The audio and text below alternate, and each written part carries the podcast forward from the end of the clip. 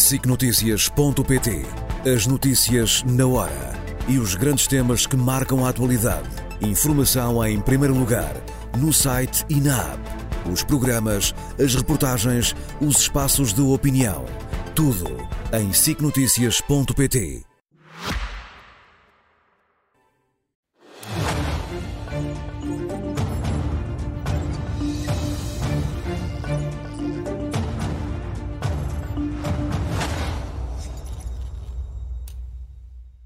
O silêncio do Primeiro-Ministro na reunião do Conselho de Estado está em destaque, mas não só. Vai hoje também avaliar as medidas anunciadas pelo Governo para os jovens, os atrasos nos fundos estruturais ou o impasse político em Espanha. Mas hoje, Luís Marques Mendes. Sim, claro, boa ainda, noite. Boa noite. Ainda antes, de, ainda antes de avançarmos para o primeiro Sim. tema, que tem a ver com o arranque do, ano leti- do- Claro. do novo ano letivo, quer comentar esta saída de Rubiales?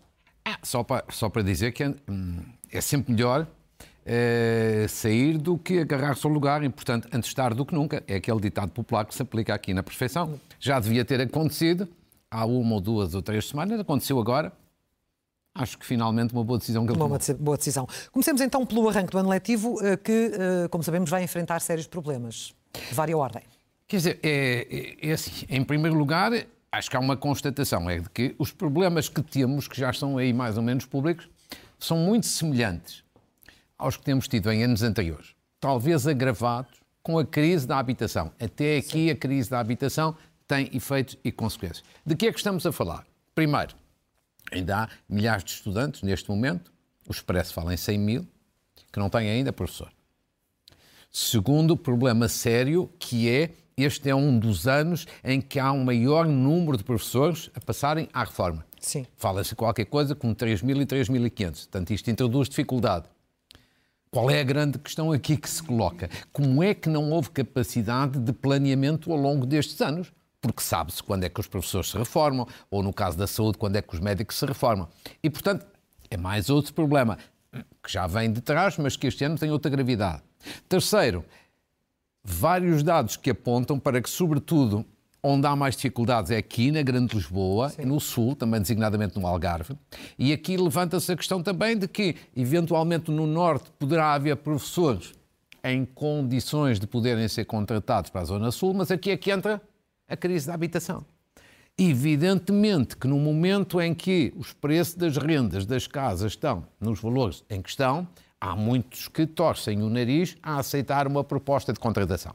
E a esse respeito, o presidente de um órgão, que é um órgão consultivo do Ministério da Educação, chamado Conselho das Escolas, um professor António Castelo Branco, em duas entrevistas que deu, uma ao Expresso e outra ao Público, que me pareceram de resto muito sensatas, mas a dada altura sobre esta questão, diz que o Conselho das Escolas fez uma sugestão, uma proposta ao Ministério da Educação da criação de um subsídio de residência.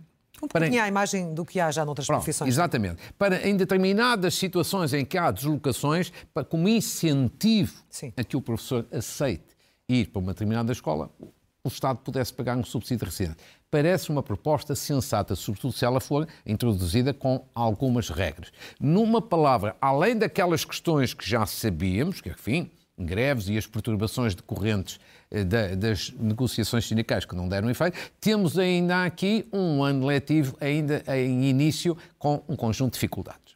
Segundo dado, acho que numa área que pouco se fala, que é o ensino pré-escolar, continua a existir uma falha imperdoável, imperdoável da parte do governo Qual, qual?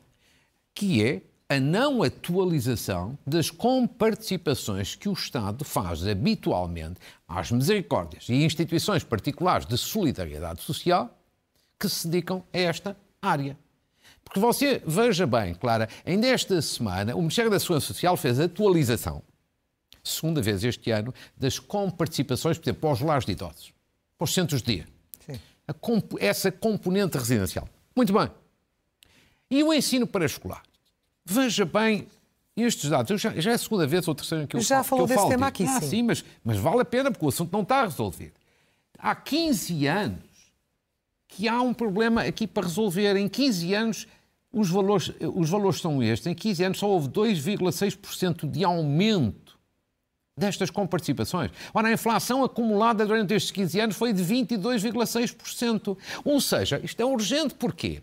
Porque senão não são as instituições que perdem, as instituições fecham ou suprimem o número de vagas e são famílias pobres, humildes e carenciadas que ficam aqui desprotegidas. Uma falha. Outro dado que eu queria só eh, constatar neste início de ano letivo. Temos dificuldades, temos aqui uma falha e há uma questão que não tem sido muito falada e que acho que é importante debater. Manuais escolares. Todos nós apontamos para manuais escolares digitais. E já vamos no quarto ano desta experiência piloto em Portugal, já com 21 mil alunos a poderem ser contemplados com manuais digitais. E nos Açores, na Madeira, as questões até vão mais longe. Mas há agora uma questão que convém muito refletir, que é a Suécia que é um país que tem dos níveis mais elevados em matéria de educação, está a fazer um recuo neste domínio. Vamos ver que são os dados principais apenas para introduzir o debate. O governo sueco voltou a investir nos manuais em papel. 60 milhões este ano e já uma previsão de 45 milhões em 2024. Qual é o objetivo? Substituir os tablets por livros em papel para melhorar a leitura escrita. Sim. A Suécia, veja bem, e mais em atenção, isto porque 18% dos alunos não atingiram os níveis de compreensão e de leitura que eram desejados. Isto são dados do PISA, que é um grande relatório internacional desta área. A Ministra da Educação da Suécia considera, esta citação é rigorosa, que a digitalização e crítica das escolas é um erro. E também na Dinamarca e na Noruega, associações de pais e pediatras também já estão a debater o tema.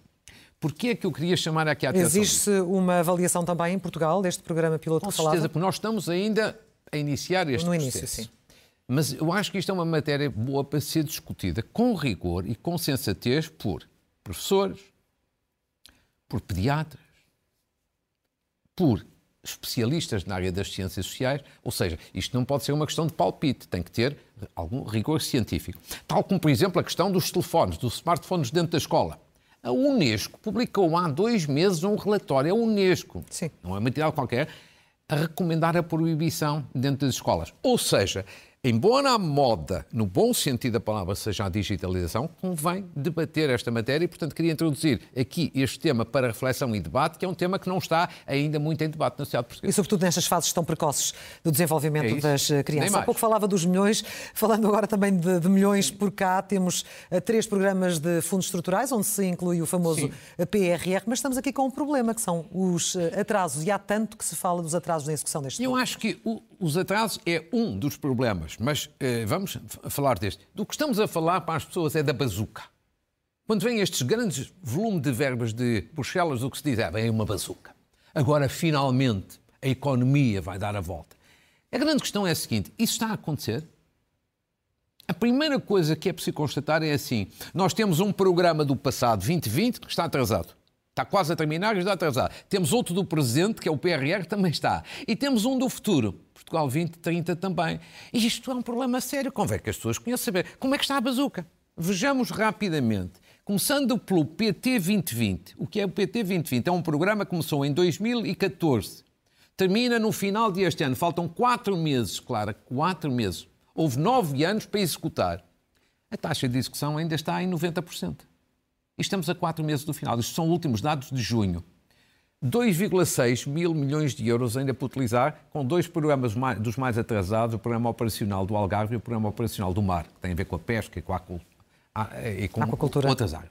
E, portanto, um, um, tivemos nove anos para executar. E agora vamos gastar quase ainda 3 mil milhões a correr. Em quatro meses. Em quatro meses, que normalmente é sinal de que é dinheiro mal gasto. Segundo, agora vejamos um programa do presente, que é o PRR, que vai até 2026, considerado a, grande, a bazuca das bazucas. Pois vejamos, já passou 36% do tempo do PRR. Ou seja, ele já está em vigor, em aplicação, aqui já há bastante tempo. 36% do tempo já decorrido, só 15% do PRR é que está executado. E isto ainda estamos a falar de 16,6 mil milhões de euros do valor original, porque ele vai ser reforçado com a reprogramação que ainda não está aprovada. A execução até agora é muito baixa. Sim. Terceiro, agora vejamos o futuro. Vimos um programa do passado, outro que está em curso, agora um que começou agora há, há relativamente pouco tempo, ainda há pra, praticamente pouco dinheiro gasto, que é o chamado PT 2030, vai até ao final da década. Aqui o que nós podemos comparar são concursos, concursos abertos, porque ainda não há praticamente dinheiro gasto. Agora vejamos. Em julho de 2023, portanto há dois meses, tínhamos 4% apenas de concursos abertos. No mesmo período do programa anterior, que era o Portugal 2020, em junho de 2016, tínhamos 41%.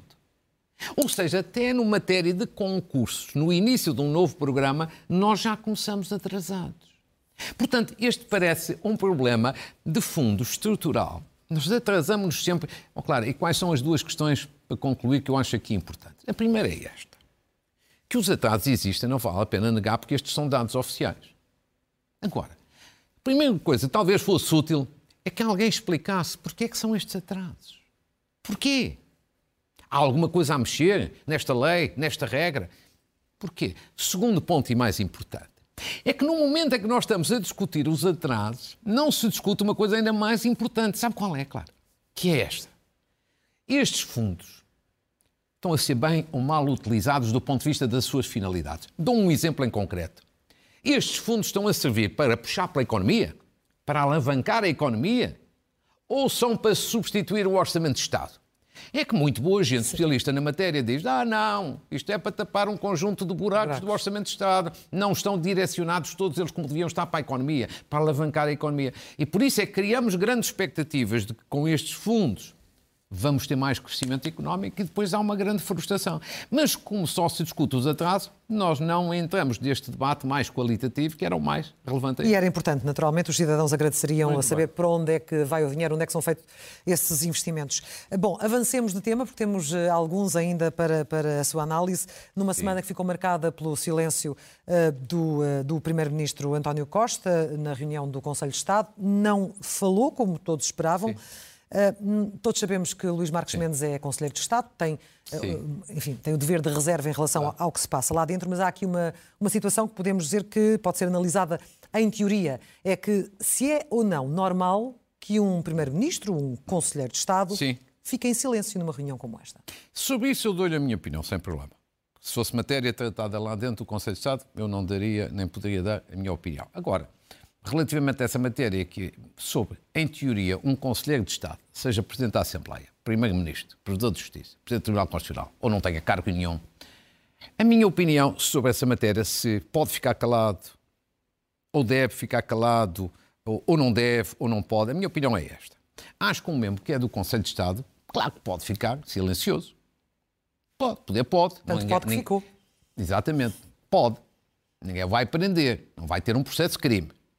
Agora, a questão, a questão mais importante é esta. Mas deve ficar calado? Isso acho que não. Não. Alguém que é membro do Conselho de Estado, seja ele qual for, sempre que há uma reunião de Conselho de Estado e há um assunto a ser debatido, deve usar da palavra. E porque é muito simples de explicar. Eu acho que é uma verdade lá para Alice. Se o Conselho de Estado é um órgão de aconselhamento, então quem dele faz parte está lá para dar a sua opinião e aconselhar. Se não, não estava lá. Se é um órgão de consulta, é para fazer uma consulta aos conselheiros. Os que lá estão, então devem dar a sua opinião, que é a forma de, de facto, de corresponderem ao pedido de consulta que é feito. E depois, também devem fazer, dar essa sua opinião, o seu conselho, exprimir o seu ponto de vista no Conselho de Estado, porque aquilo é um órgão colegial. Não pode ser dizer, olha, eu dou em privado ao Presidente da República. Não, tem que ser no órgão, porque isto é um órgão previsto na Constituição e é um órgão colegial. Ou seja, numa palavra, acho que quem está no Conselho de Estado não tem apenas o direito de dar opinião, tem o dever de dar opinião. Um dever, evidentemente, político e um dever institucional. Quando isso não acontece, do meu ponto de vista, há uma normalidade. Mas, mas e, portanto, considera, considera que, não, que, esse silêncio. Muito visa diretamente o Presidente da República e denota eh, algum mal-estar entre ambos, ou visa diretamente os conselheiros e a desconfiança já manifestada pelo Primeiro-Ministro, eh, que os acusou, sem citar Sim. nomes, de propalarem mentiras para o exterior? Quer dizer, isso, isso eu não sei. Porquê é que o Primeiro-Ministro segundo já foi confirmado, ficou silencioso. Porque é que o fez isso? Não faço a menor ideia, nem, nem, nem, vou especular sobre isso. Sobre as mentiras, já agora deixe-me só dizer o seguinte: quer dizer, se há mentiras, isso eu acho grave. Isso eu acho grave. Mas digo sempre o seguinte: sempre que se vem cá para fora qualquer coisa que não corresponde à verdade, que é uma falsidade, eu acho que há uma boa solução, que é o Conselheiro de Estado, em causa que se considera afetado por uma falsidade, pede ao Presidente da República a oportunidade para repor a verdade. Há meia dúzia de anos. Isso já aconteceu? Sim, e você recorda. Lembra. Há meia dúzia, dúzia de, de anos, em 2017, Cavaco Silva foi acusado de ter dito alguma coisa eh, no Conselho de Estado. Houve um jornal que divulgou isso com grandes parangonas, e depois houve um outro Conselho de Estado, neste caso Lobo Xavier, que aqui na SIC Notícias, digamos assim, repôs a verdade. Isto é possível. Bom, agora, este é o ponto só para dizer isso. Não, isto aconteceu, isto foi público e, e, e notório. Agora, a, sua, a, para mim a questão mais importante é, é esta que, que, você coloca, que é assim, mas isto acontece por isto, aquilo, aquilo outro. E que no fundo, no fundo é aquilo que se discutiu um bocadinho aqui ao longo destes dias, que é, há uma tensão ou não há Sim. entre Primeiro-Ministro e Presidente da República. Quer dizer, isso eu acho que há. Acho que ninguém tem dúvidas que há. Sobretudo desde o caso Galamba. E depois, eh, obviamente, que alimentado por eh, declarações aqui ou acolá, e agora com esta situação eh, no Conselho de Estado. Claro que há. Segundo, isso é bom ou é mau? Eu já assumi aqui o meu ponto de vista e é assim, a manter-se este clima de tensão e sobretudo com a perspectiva dele poder ser agravado, acho que isso é mau para o país. Mau para o país. Ou seja, eu acho que tem que haver uma separação de águas entre o papel de um presidente e o papel do governo. Quer dizer, não pode haver aqui sobreposição de funções. Isso é saudável. Agora, do outro lado, não é saudável um clima permanente de tensão que possa vir a ser agravado. Isso não é saudável, Sim. nem é benéfico, nem é positivo. Porque o país já tem tantos problemas económicos, sociais, na saúde, na educação, nos impostos. Ah, dispensa bem mais um problema, neste caso, de natureza institucional. Mas eu aí tenho para mim, e tenho por, certo e por adquirido, que Primeiro-Ministro e Presidente da República farão inevitavelmente um esforço para diminuir este clima de tensão, para aliviar este clima de tensão. Porque é positivo que não caiamos aqui no exagero. Eu acho que houve algum, algumas situações de exagero nos primeiros anos da geringonça. Parece que uma confusão de funções entre Presidente e Governo parecia que, que eram a mesma coisa. A mesma coisa. Isso não é saudável. O outro exagero é um clima de tensão, que neste momento não acho que seja dramático, mas que, evidentemente, se não houver cautela, começa a escalar e aí transforma-se num problema ao país. E eu acho que um problema de natureza institucional, governo, presidente, nunca, nunca é bom para o país, seja quem for o governo e seja quem for eh, o presidente. Aliás, como uh, recordou hoje Carlos César, no discurso Sim, de encerramento da Academia. Socialista. Sim. Uh, mas deixe-me perguntar-lhe, porque ouvimos Sim. o discurso do Primeiro-Ministro na, na, abertura, ouvimos hoje o do Sim. Presidente uh, do partido. Fica assim um, um bocadinho com alguma sensação de que há ali alguma pedra no sapato entre ambos? Porque hoje, hoje, claramente, Carlos César veio falar da necessidade de consensos, veio necessidade, falar da, da necessidade de haver mais humildade. Estaria Carlos César a, a dar alguma alfinetada ao Primeiro-Ministro neste discurso de hoje ou não? Ah, isso parece óbvio, não é? Isso parece objetivo. Isso é, é, é, é objetivo e também não é a primeira vez, não é? Carlos César, já há vários meses, defendeu em público uma remodelação. Há vários meses. Sim. Ou seja, há alguém com a responsabilidade que ele tem e que, ele que tem esse ponto de vista chamando a atenção, evidentemente que significa que não há uma total coincidência de pontos de vista entre o Primeiro-Ministro e o Presidente do Partido. Também Isso é não é saudável? Eu acho que até é saudável. Nesta fase? Sim, até acho que é saudável. Deixe-me dizer-lhe. E eu acho que esta rentrée do Partido Socialista são duas. Pois. Este é o caso. E eu acho que isso até é saudável. Ou seja, o discurso do Primeiro-Ministro, já falaremos disso na quarta-feira, foi num sentido. O discurso de Carlos César hoje, em vários pontos, não em todos, é noutro sentido. Carlos César tem, evidentemente, os ataques ao PSD, como, como é normal que ele faça, a defesa do governo, como é normal que ele faça, mas tem dois ou três momentos aqui que é uma demarcação clara do discurso oficial, da, da, do comportamento oficial. Hum. Por, por exemplo, Carlos César faz aqui um, um apelo claro ao maior espírito de abertura da parte do governo em relação a outras forças políticas. Quando ele diz que o PS tem razão, mas não é o único partido a ter razão. Quando ele diz que o Partido Socialista não é o dono do país. Bem, isto é forte. Segundo, ele faz um apelo a consensos. Até tem uma frase muito interessante a dizer que hoje governar não se pode fazer sozinho. Sim. Ora, isto é depois de António Costa, há duas semanas, ter dito que não queria fazer nenhum consenso, por exemplo, na lei da habitação. Quer dizer, é diferente. E quando ele também, relativamente ao Presidente da República, chama a atenção da necessidade de haver contenção nos ataques, porque a estabilidade institucional é importante. Eu acho que tudo isto é diferente, tudo isto é novo, tudo isto é caso. Acho que isto só é possível porque, primeiro, Carlos César tem um grande estatuto dentro do PS. Pode-se gostar dele ou não gostar, mas ele tem um grande estatuto de autoridade. Só uma pessoa com um grande estatuto permite dizer estas coisas. Porque, no fundo, no fundo, a esta hora, o Primeiro-Ministro não deve estar feliz. Agora, eu acho que ele é corajoso e sensato, porque algumas destas coisas que Carlos César diz, eu acho que ele vai acabar por ter razão. E, portanto, eu acho que é preciso ter alguma coragem para dizer isto, mas são algumas chamadas de atenção, sobretudo porque, ao fim de muitos anos, normalmente os primeiros ministros tendem a ficar quê? fechados. Isto é uma chamada de atenção. De atenção. Eh, quanto ao discurso do Primeiro-Ministro, nomeadamente às medidas para os jovens?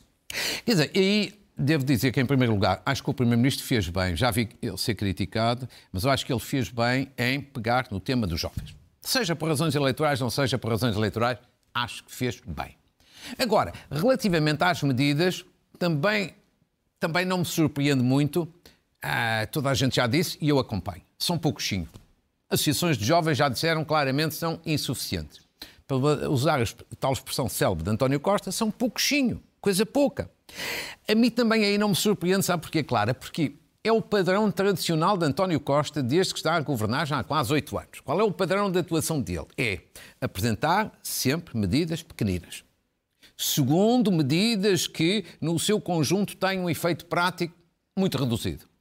Terceiro, faz isto porque apresentando assim pequeninas medidas, mesmo não tendo efeito prático, permite-lhe fazer um discurso de que estamos a fazer muita coisa, de que estamos a ter aqui uma atuação muito dinâmica, ou seja, criar uma certa expectativa que depois pode gerar até uma enorme desilusão. Isto é o padrão. Pode-se gostar ou não gostar, eu não aprecio este padrão, mas é o padrão. E, e ele até ao momento tem tido resultado. Sucesso. tem ganho nas eleições, não é? Agora, falta saber eh, no futuro. Agora, mas eu acompanho a opinião de muitas pessoas, e sobretudo muitos jovens que dizem estas medidas podem ser pontualmente positivas, mas não resolvem nenhum dos três grandes problemas que neste momento afetam a juventude: baixos salários, falta de habitação e imigração, saída para o estrangeiro. Ou seja, conclusão: se não há de facto aqui uma estratégia a sério para começar a resolver, não é resolver já, é começar a resolver, o que é que nós vamos ter? Duas situações. Aqueles que têm grande talento, grandes qualificações, saem cada vez mais lá para fora seja para a Europa, para os Estados Unidos ou para o Médio Oriente, ou para outros lados.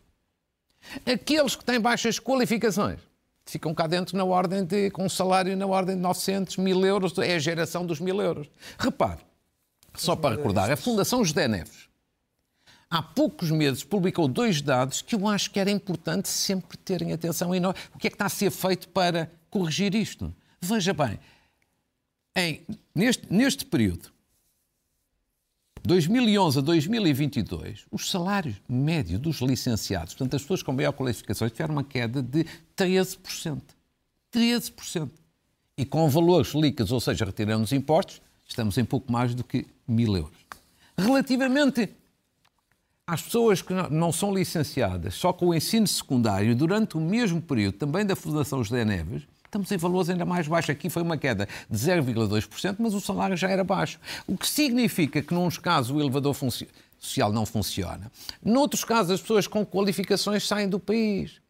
E a, a grande questão aqui, e é por isso que estes dados deviam ser quase todas as semanas divulgados, é, é este, claro. Pegando, pegando no, no título do programa de comentário do Zé Miguel Júdice, das causas. As causas este é um problema dessa natureza, que é, está-se a olhar para as consequências, tentando ter uma medida ou outra pontual para minorar a situação. Isso é positivo, toda a gente aplaude. Mas não se olha para as causas, as causas desta situação. E as causas desta situação, como insisto há muito tempo, são a falta de crescimento económico e os impostos altos. Temos a economia há anos a crescer pouco e temos impostos altos. altos. E, portanto, os maiores talentos saem do país. Ainda ontem, um grande colega seu, no, no, anteontem, no Expresso, escrevia um artigo notável. Sebastião Bugalho quer dizer estamos a exportar o futuro. Exportar o futuro. E, portanto, esta, há uma estratégia de contas certas, de redução da dívida, muito bem. Falta uma estratégia económica para dar a volta nesta situação. Temos de avançar, além do PS e já do PSD e do PCP nas rentrées, o que é que destaca das, das rentrées dos chamados mais pequenos partidos, estão, restantes partidos? Estão todos preocupados com as eleições europeias, normal. Sim. Estão todos a tomar iniciativas e a marcar terreno para poderem ter um bom resultado nas europeias. CDS. Duas iniciativas que mostram isso mesmo. Uma nova declaração de princípios, de resto muito bem feito, da autoria de António Lobo Xavier. Segundo, uma rentrée em que juntar uns ex-líderes, uma espécie de rassemblement, para que o CDS possa ter, eventualmente nas europeias, a oportunidade de voltar a eleger. Portanto, uma luta pela sobrevivência. Depois do Bloco de Esquerda, Mariana Mortágua está a dar os primeiros passos para ganhar o estilo, a marca, sobretudo agora apostando muito as suas baterias na questão da habitação. Faz sentido, do ponto de vista do Bloco de Esquerda. E uma vez mais, também aqui as europeias. Eu acho que a grande questão que vai haver é quem vai ser cabeça de lista. Catarina Martins é talvez a hipótese mais forte. Tanto quanto eu sei, já lhe foi feito o desafio. Falta ela responder ao desafio. E depois o Chega, que também quis mostrar e fazer prova de vida com a ideia de uma moção de censura, que é uma perfeita inutilidade, não serve rigorosamente para nada, é apenas e só foguetório, mas enfim, tem todo o direito a fazê-lo. Sugiro que deixemos Espanha para a próxima semana porque temos apenas 4 minutos até ao final? Ou acha que. Não, deixe-me só dizer um. Eu consigo em dois minutos, eh, gostava de desenvolver a situação espanhola, sim. que é estamos num impasse sério. Político, sim. As pessoas perguntam: vamos ter novas eleições ou vamos ter um novo governo do PSOE? Porque o PP é impossível. Eu diria que, apesar disto ser muito incerto, o mais provável é um novo governo do PSOE. E porquê? Porque os dois partidos que estão aqui em causa, que é o Juntos para a Catalunha, do Sr. Puigdemont, e o PSOE, do Sr. Sanches, nenhum deles quer eleições. Tem medo de eleições. O Juntos pela Catalunha tem medo de eleições porquê? Porque hoje em dia tem capacidade negocial. O Sr. Sanches não consegue ser governo com este partido independentista a apoiar. Bom, se houver novas eleições, podem perder capacidade negocial, portanto tem medo de eleições. E por isso faz algumas grandes exigências, mas até pode recuar. Recuar porque agora tem capacidade negocial. Alguma. No futuro pode não ter nenhuma. Pode não. Mas o, o PSOE também, porque se for para eleições, o PP pode ganhar mais uns deputados e então chega mesmo ao poder. Assim, se Sanches conseguir formar governo, há uma coisa em Espanha, um instrumento em Espanha que não existe em Portugal, só existe resto em Espanha e na Alemanha, que é a moção de censura construtiva. E que é assim, em Espanha só se pode derrubar um governo depois dele estar instalado, se houver um governo alternativo, um primeiro-ministro alternativo e uma maioria absoluta. Ora, neste quadro parlamentar, se o Sr. Sanches lá chegar, nunca mais consegue derrubá-lo nunca mais conseguem tirá-lo de lá e ele fica blindado. Portanto, ele também não vai querer eleições. Isto é uma situação perigosa para a Espanha, polémica dentro do próprio Partido Socialista. Olha que, olha que esta semana algumas figuras do PSOE manifestaram-se contra tudo isto. É Mas provavelmente ele vai fazer algumas cedências e o Sr. Puigdemont fará outras porque une-os esta realidade. Nenhum deles quer eleições e, portanto, provavelmente vai haver um novo governo. E tem receio de perder relevância nas próximas. Vamos às notas finais e também aos. Foi o mais rápido que consegui. E fez bem. Muito bem. Agora, uma saudação. Agora são quase só coisas pela positiva. O Portugal positivo. Uma saudação à Caixa Geral de Depósitos. Não sei se sabe, mas em recentes testes de stress, que são testes que são feitos a nível europeu por causa da solidez e da resiliência dos bancos, a Caixa Geral de Depósitos ficou em primeiro lugar a nível europeu em vários testes de stress. Isso é muito importante para a imagem de Portugal. Segundo, uma palavra sobre os salários dos conservadores dos registros, que eu falei aqui na semana passada fazendo um apelo à Ministra da Justiça. Queria registrar que o Secretário de Estado da Justiça me escreveu, muito simpático, muito correto, a explicar que o assunto está a ser tratado no âmbito de um grupo de trabalho que está a avaliar a situação e, portanto, aqui fica a informação e os votos que este grupo de trabalho resolva. Uma saudação a, a vários atletas, julgo que são 48 atletas com síndrome de Down, que participaram, julgo que são 48, que participaram nos campeonatos europeus que se realizaram em Itália e tiveram 84, 48 atletas portugueses, 84 medalhas. medalhas. E eu acho, síndrome de Down, acho que são os verdadeiros heróis e tenho pena que estes jovens, estes atletas tenham tido muito pouca visibilidade na comunicação social. E, portanto, queria aqui fazer uma saudação especialíssima. Jogos Europeus de Transplantados Idealizados vão realizar-se em Portugal no próximo ano. É uma boa oportunidade para sublinhar a importância da doação de órgãos. Um título europeu na vela para uma equipe portuguesa de Vasco Serpa, Hugo Rocha, Diogo Machado Pinto e Paulo Manso, outra saudação. E uma saudação a concluir a 11 jovens medalhados no Campeonato Europeu de Profissões que se realizou na Polónia. Uma homenagem finalmente a Teodora Cardoso, que faleceu ontem, que era um exemplo notável de pessoa competente, independente e de fortíssima credibilidade. Posso, e agora, posso acrescentar aqui uma nota da última hora? Pode sim. A seleção de futsal português sub-19 é campeã europeia. Ah, fantástico. Ah, fantástico. Magnífico. mesmo agora. Magnífico, parabéns. Em cima, em cima da hora. Sempre o, grande, o seu grande sentido da oportunidade. Magnífico. Vamos aos livros agora, para fechar. Muito bem, quatro livros. Um livro que já está a ser muito falado, de Aníbal Cavaco Silva, que vai ser apresentado na próxima semana, O Primeiro-Ministro e a Arte de Governar. Eu acho que é um, é um. Eu já o li e é um livro muito pedagógico, doutrinário, sobre eh, a forma de governar que pode ser muito útil para quem é candidato eh, ao governo e para quem tem que escrutinar o governo. É muito pedagógico e muito doutrinário. Depois, um outro livro muito interessante que está mais do que na atualidade, de Luís Valadares Tavares e João César das Neves, também vai ser apresentado em breve. Portugal, porquê o país do salário abaixo de mil euros? Exatamente o que acabámos de falar, o novo livro do Desassossego, que tem também aqui uma entrevista muito interessante e bem feita de Nicolau Santos. Pedro Anderson, colega seu aqui, aqui da SIC, bem conhecido e bem popular, ganhar dinheiro, como criar riqueza com um salário normal, o método dos cinco passos. É muito, muito interessante e eu acho que as pessoas precisam muito de coisas destas. Literacia financeira. Literacia financeira. A concluir também de um ex-jornalista, O Monte do Silêncio, agora é um romance de Francisco Camacho, O Monte do Silêncio, é o deste, deste jovem, é o terceiro romance e é igualmente muito interessante. Também já tive a ocasião de ler. Estão feitas as sugestões? Claro, foi um gosto. Até ao próximo domingo, Luís Marcos Mendes. Um gosto. Muito obrigada. Obrigado. Igualmente, boa noite. Já a seguir, não perca mais um Isto é Gozar com quem trabalha e depois o segundo episódio de Casados no Paraíso. Boa noite, até amanhã.